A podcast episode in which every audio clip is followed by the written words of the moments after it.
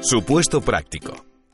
La Junta de Gobierno Local del Ayuntamiento de Peligros, en la provincia de Granada, mediante acuerdo del 31 de mayo de 2017, ha delegado en la concejal de urbanismo del Ayuntamiento la competencia para la concesión de licencias y autorizaciones en materia urbanística. El día 7 de enero de 2018, doña Ángela, arquitecta de profesión, solicita autorización administrativa para llevar a cabo una serie de obras en una vivienda familiar de la que es propietaria. Dicha vivienda que se encuentra situada en una zona de servidumbre de protección del dominio público marítimo, será objeto de las citadas obras para ampliarla y cambiar su uso. Para poder acceder al título que habilite a Doña Ángela para las obras que pretende llevar a cabo, presenta su solicitud y la documentación que considera en el registro del ayuntamiento.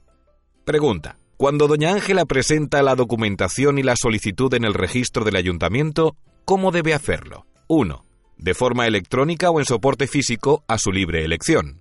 2. De forma electrónica.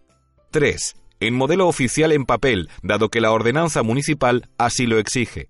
O 4. No debe presentar ningún tipo de documentación, puesto que la información relativa al historial sobre obras de esa vivienda ya consta en los archivos del ayuntamiento. Adelante.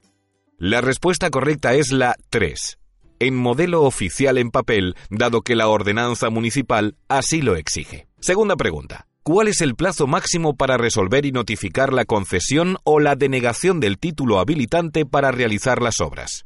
1. El que determine la normativa del ayuntamiento. 2. Tres meses. 3. Seis meses. 4.